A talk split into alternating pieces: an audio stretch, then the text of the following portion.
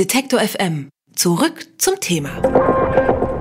Sie hören N99, den Podcast zur Frankfurter Buchmesse von Detektor FM und ich habe jetzt die große Ehre, mit Ken Follett zu sprechen. Hello, Mr. Follett. Hello. You're here to promote your new book, A Column of Fire, and it's a continuation of the series that was started by Pillars of the Earth, which I have to tell you is a book that I, I was born 1988, so when I grew up, I saw that book everywhere. My mother was reading it, my grandma, everyone was loving it. Why did you choose to continue this particular series? I like writing about Kingsbridge, and the readers like reading about Kingsbridge. Um, so when I had the idea of setting a story in the 16th century, uh, I thought, well, now, should I involve Kingsbridge in this story? And it seems like a natural thing to do. We all like it, and we see in Kingsbridge, we see the changes that happened in England uh, over, and, and indeed Europe over the centuries. But we see them in a little town with uh, people who we know intimately. And so we get a different picture of historical change. And, and that's kind of fascinating.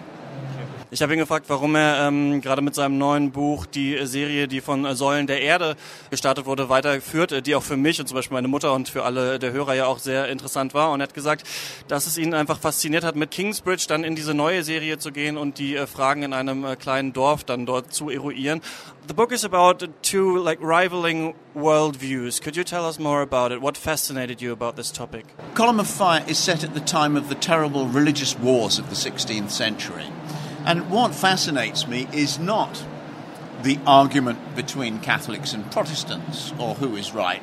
That is an argument which no longer has any emotional weight for anybody in Europe. What does interest me is the demand for freedom. A few radical people started to say in the 16th century why do we have to fight about this? Why not just let the Catholics do what they want to do and let the Protestants do what they want to do? And that idea, the idea of religious freedom, was the first freedom that people fought for.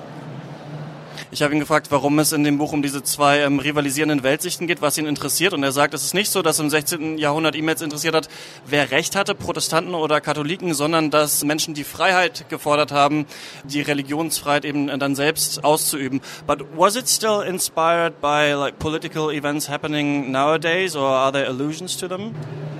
Uh, yes.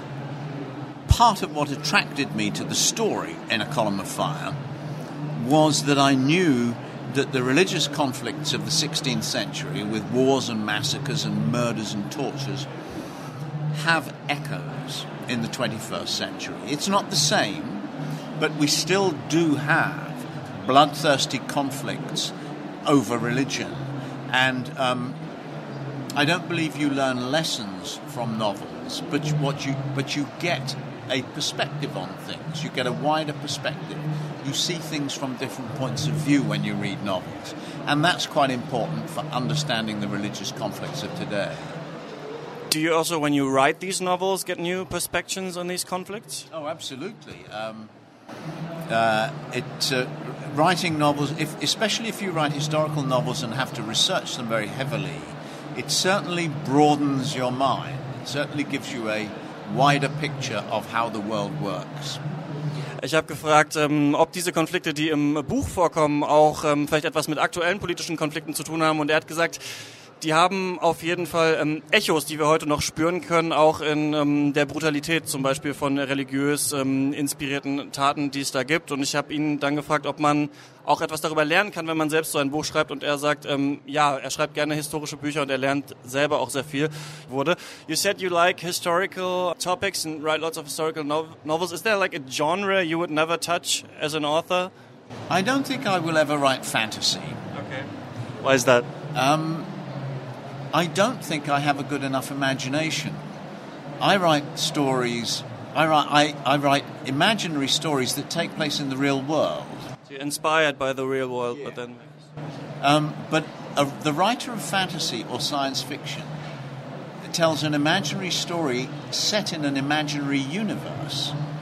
So he, he has a double job to do, and I don't think I can do that. One job is enough. I tried actually, because I like to read science fiction. When I started writing 45 years ago, I tried writing science fiction, it wasn't successful. That's why I think I'm pretty sure that I don't have a good enough imagination for it. Ich habe gefragt, ob er ähm, sich auch vorstellen kann, andere Genres äh, zu bedienen oder warum er, ähm, ob er etwas gar nicht schreiben würde. Und er sagt, Fantasy ist auf jeden Fall nicht so sein Ding weil der Fantasy-Autor zwei Dinge machen muss. Er muss sich die Geschichte ausdenken und noch die Welt. Und ihm reicht es eigentlich, ähm, sich in der Welt, die wir schon haben, zu bewegen und dann sich die Geschichte auszudenken. But actually, my mother, um, I asked her before this interview, because I told her I have the honor to uh, interview Ken Follett, do you have a question for him? And she actually said that uh, The Third Twin was uh, her favorite book of yours. And um, she asked, what do you think, what is your favorite book of yours? Uh, it's The Pillars of the Earth. Why is that? Uh, it's partly because it was very difficult to write. The first time I had tried to write a book of that length. It's also because um, a lot of people said I shouldn't write it. Uh, I should continue to write thrillers about spies and secret agents. And um, I felt sure that I could make it into a popular novel.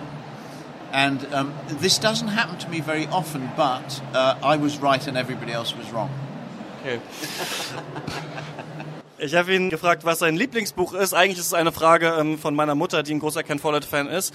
Und was sein Lieblingsbuch von ihm ist. Und er sagt, es ist tatsächlich die Säulen äh, der Erde, weil niemand gedacht hätte, er könnte das schreiben und weil alle gesagt haben, er soll lieber über äh, Spione und äh, Agenten schreiben. Und er wollte ein historisches Buch machen, was populär ist. Und er hat es auch geschafft. In this day and age now, information, they reaches very fast. Everything like, is consumed very fast, but um, your books tend to get longer and longer and take more time to read. Why is that? Well, it's more satisfying. A long book can be much more satisfying than a short book because in a long book you see the whole biography of the characters. A normal novel is like a photograph of the characters in the middle of their lives. Uh, a long book, you can see them as children and then as adolescents. They fall in love, they get married, they have children of their own, and they grow old. And that can be deeply, deeply satisfying because you see how their lives turn out. It's difficult, of course, because you have to make up more and more stuff about the same people. But if you can do it and keep it interesting and lively and exciting, then it's more satisfying to read as well as to write. Ich habe ihn gefragt, warum er längere und längere Bücher schreibt, wo doch die Zeit immer schnelllebiger ist. Und er hat gesagt, ähm, lange Bücher sind interessant, weil kurze Bücher oft nur eine Fotografie sind einer Person. Und in langen Büchern sieht man eben, wie diese Menschen älter werden, wie sie Kinder bekommen. Und das kann sehr interessant sein, wenn man äh, die Muße hat, äh, diese Bücher zu schreiben. I heard, and I wanted you to ask you if you knew about this, that Pillars of the Earth, you said is your um, favorite book of yours that you wrote. Um, has been made into a video game in Germany where you can play the story. Have you heard about? What do you think about that? Well, um, I was intrigued. This proposal was made to me about four years ago now, uh, and first of all, I was very kind of interested to think about what they would do. Um, and it's been a fascinating process to follow the creating the artwork, creating the game, creating the choices in the game, I found all of this very interesting. At one point, there were 50 people working on this game in an office in Hamburg. Um, but the other thing, and my real reason for wanting to do it, was that I hope some of those game players who might not read very many books might think, well, this is kind of interesting. Maybe I should try to read the book. Es gibt ein äh, deutsches Spiel zu Ken Folletts Buch Die Säulen der Erde, ein Videospiel ähm, von deutschen Entwicklern ähm, gemacht. Und ich habe ihn gefragt, ob er das kennt oder ob er davon weiß. Und er meint ja. Und er findet es auch sehr interessant, äh, diesen Prozess, wie es zum Buch gekommen ist. Aber er hofft auch, dass jemand, äh, der das Spiel gespielt hat, vielleicht auch sein Buch lesen wird. Uh, last question. Do you have any tips for aspiring novelists? How do you... How do you write a good book? Like, what's like maybe one sentence that you someone should take away from you? The key thing that you have to think about is that you must make the reader share the emotions of the characters in the story. If you can do that, it'll be a bestseller. And how do you do that? Ah, now that, the answer to that would be much longer. It's a thousand different things in the craft of writing.